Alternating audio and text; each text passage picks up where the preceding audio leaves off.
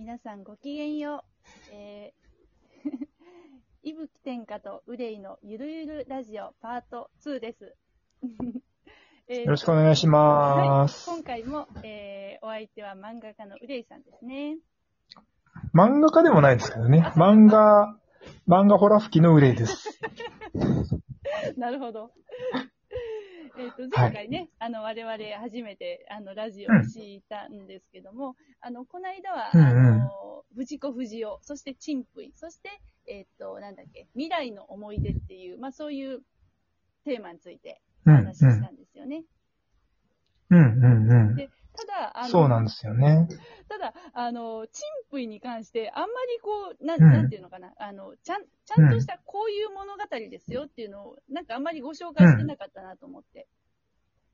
そうなんですよね。うんうん。なので、もうねはいはい、どうぞ。うん。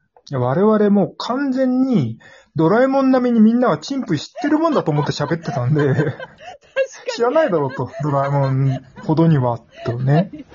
うん。中吊り広告にチンプイをテーマにした広告ねえだろっていうことに、ついさっき我々気がついたんで、に。そうなんです。15分前に気がつきましたから、急遽、第2回は、あの、チンプイの説明をしようかなっていうね。そう、これ第1回目にすべきだったんですよね。うん。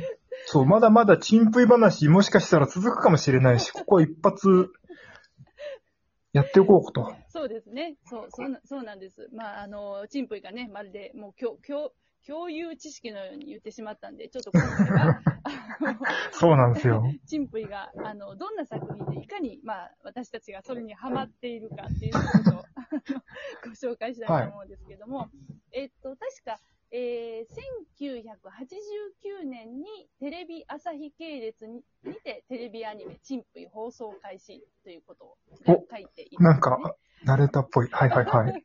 そうそう。うんで、えっと、まあ、ストーリーを簡単に説明すると、えー、小学校、うんうんあの子は6年生なのかな？春日エリちゃんというヒロインなんですよね。うんうん。そのちゃんのもとに、ある日突然、チンプイという、えー宇宙人が、まあ、やってきて、うんうんうん。うん。で、おめでとうございますと。あなたはうん、我がマール星の王子であるルルロフ殿下のお妃候補に選ばれましたということで、突然日常世界に非日常の、あの、お存在がやってくるっていう、こういう物語で、まあ、もこの物語が幕を開けるわけなんですよね。いわゆる、いつもの藤子不二雄っていう感じですよ そうね。いうことです。うん。でただ、これがやっぱりその、うんうんえっと、藤子 F 不二雄ランドで連載してたっていうのが面白いところで、どういうこと？あつまり、藤子不二雄作品を集めた、はい。えっと、いわゆる普通の雑誌じゃなくほうて、ほう藤子 F 不二雄作品をまとめた本にやってたんですよ。へえ、そんなんあったんだ。ふんふんそうそう、藤子 F 不二雄ランドっていう。だからもともとそういったメタメタ的な見方をうんうんしてねっていう作品でもあるんですよ。へえ。あだからかなりうんうん。意識的にはい。ドラえもんとの対比だったり。して作られてるんですよね。うーん。あのー、確かに、そのプロットっていうか、ドラえもんとかなりうん似てるというか、共通点がありますよね。そうなんですよね。あの、ドラえもんは、その、要するに、のび太が、えーっと、な、なんだっけ、このままだと、ジャイ子という、まあ、あの、あまりふさわしそく、あなたにとってふさわしくない人と結婚してしまうので、えーっと、静香ちゃんという女の子と結婚することをサポートするために、未来から、異世界から、えーっと、マスコットである、まあ、ドラえもんがやってくる。で、えーそうそうそうチンプイは、あなたはルルロフ殿下と結婚するべきなので、わ私たちはそれをサポートすするためにやってきましたっていう、かなりこの辺が結構共通点がありますよね。そうなんですよね。あの、先週も話しましたけど、はい。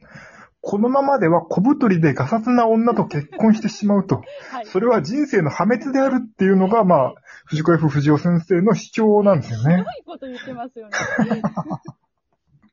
いやいや、藤子 F 不二雄先生がひどいことを言ってるんですよね。はい。はい。そうですね。うん。しかも、なんていうかね、の、のび太の場合は、ちょっとわかんないけど、あの、未来の思い出に関しては、はい。もうはっきりと、あの、惰性で結婚してしまったみたいな描写が、なんとなくこうあるっていうのがね、また泣かせてくれるところなわけですよね。ねうん。なんか藤子先生が、なんか繰り返しその同じモチーフを使うっていうことに関して、ちょっとな何かしらこう思いを馳せてしまうところがあるんですけども。思いを馳せて、あのー Google 検索で、藤子 F 不二雄、妻って感じで検索してみたところ、あの、小太りの奥さんではなかったんで、僕は本当にほっとして、そうなんだ。よかった。まあ、なかなか、はい、大丈夫でした、そこはう。ん。それはよかったです。はい。で、そして、チンプイは、はい。えーっと、なんていうのかな、こうんう、ちょっとビジュアルが、あの、ネズミのような、あの、お猿さんのような、はいはいはいそういうちょっとビジュそうなんアですよねルなんですよね。うんうんうん。うんうん。これも象徴的ですよね。ドラえもんで大ヒットしたはい。猫型ロボットと、うんうん。あとその対になるネズミみたいなやつがやってくるっていうのは、これも意図的に対比として描かれてると思いますよ。確かに確かに、そうですね。うんうんうん。うん。あのードラえもんは、まあ、猫なん、あ、え、そうか、ドラえもんが猫で、ネズミが嫌いっていう、うんまあ、そういう、あのーなんていうか、設定があるじゃないですか。で、うんチンうんうん。プイも、えっ、と、まあ、うんおそらく、基本、基本の、なんていうか、モチーフはネズミだと思うんですよね。で、うんうんうん。なので、あのーその、チンプイの中にも、ジャジャラシーっていう、ね猫の形の、えっ、と、はいはいはいキャラクターが出てくるんですよ。はい。うんうんうん。で、チンプイはそのジャラシーっていう猫を見るととても怯えて逃げ回るっていう、そういう回もありました。うん、これね、正直、はい。ドラえもんが、あの、ネズミが苦手っていうのは、うんうんこれは、藤子 F 不二雄の時代にとっうんて、うん猫っていうのはネズミを取るもんなのに逆に苦手っていうことで、こうちょっとそれ一つギャグなんですよね。確かに確かに。でも、チンプイが猫苦手なのは、それは苦手だろうよっていうことになると思うんで、確かに。ちょっとね、それ、なんか作り込みどうなの？それはっていうふうなことを若干思わなくもない。そうです。でジャジャラシーかなりガタイがいいですからね。うん、そう。我々ドラえもんがネズミが嫌いなのは当たり前すぎちゃって、すっかりそのこと忘れてるんですけど、はいはいはい。猫型ロボットのくせにっていうギャグはどこ行っちゃったのかな？そこはちょっと対比として、うん、どういう風になってんのかわかんないですけどそうね。ですね。で、うんあとは、えーっと、まあ、ヒロインが、まあ、春日エリちゃんっていう、まあ、女の子で、もうこの女の子がもう非常に、まあ、可愛いわけなんですけども、でいびきさんがメロメロになっていそういうこる。とです。で、はい何がいいのかなっていうと、なんていうのかな、こう、ほう。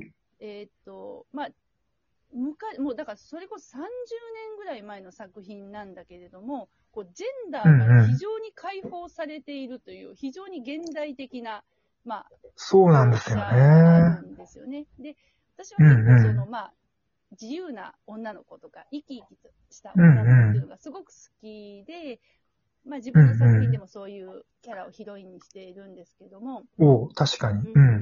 で、エリちゃんは、なんていうのかな、座るときは本当に基本的にあぐらをかいていたりとか、そうなんですよね。そうそうそう。んうんで、歩く、あ、怒りながら歩いてる時も結構ガニ股でドスドスドスと歩いたりしていて、それがね、そうですねん、なんかすごくね、こう人間らしいというか、うん、うんうんうん。ななんかこう自由な女の子っていう感じで、いや、こん、うんああの年代でこういう、ななんていうのか、うんヒロインであるにもかかわらず、えっと、ガニ股で歩く。でもなんか、あの、はいはい。ボーイフレンドの内木くんの前ではちょっともじもじしてしまうっていう、なんていうか、その多面性と言いましょうか。そのあたりがね、非常にこうんうんううん可愛らしくてね、いやーもうう、んエリちゃん可愛いなと、毎もう毎日燃えてそうなんですよね。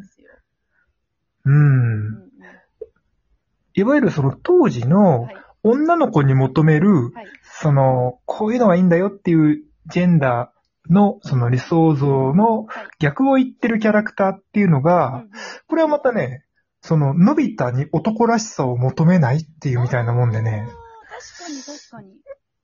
この辺もなんか細かく細かく対比の形にしてるんじゃないかなって思ってますね。当ですね。それは言われると、うんうん、確かに確かに。うん。で、結構あの、ボーイフレンドの内木くんも、まあ、その名前の通り、あの、かなり内気なんですよね。はいはいはいはいはいで。あの、結構弱虫で、で、うんでもまあ、勉強はできるっていう、そういうキャラクターで、うんうん。そうなんですよねはい。なかなかね、内木くんは結構、まあまあ、うん好感が持てる。ど、どういったうん出来すぎくん、出来すぎくんほどは出来すぎないっていう、そのあたりのチュはいーニングが、なかなかいい感じだなそうですねはい。思って。うん。あ、チンプイ出来すぎくん出てこないな出てくんのかなそうそうそうそう。で、まあ、あとは、えっ、と、まあ、いわゆるジャイアンキャラの大江山とか、その、うん。えっ、と、大江山の古文のちょっとスネ夫ポジションの、まあ、あの、うんうんちょっと太鼓持ちの少年がいるんですけれども、で、はいえっ、と、特筆すべきは、まあ、これちょっと時間がないので、あんまり割愛するんですけど、えっ、と、うん。エリちゃんの友達にスネミちゃんっていう女の子 そうですね。彼女が、これ次回予告ですね。うん。そうですね。すねみちゃんとは何者かっていうのをちょっとこれ次回のネタとしてはい持っていきましょうかはいね。、そうですね。ということで、えーとうん今回は、あの、チンプイの触りというか、まあ、あのー紹介させていただきました。はい。はい。また、あのまた、お会いしましょう。さようなら。またね。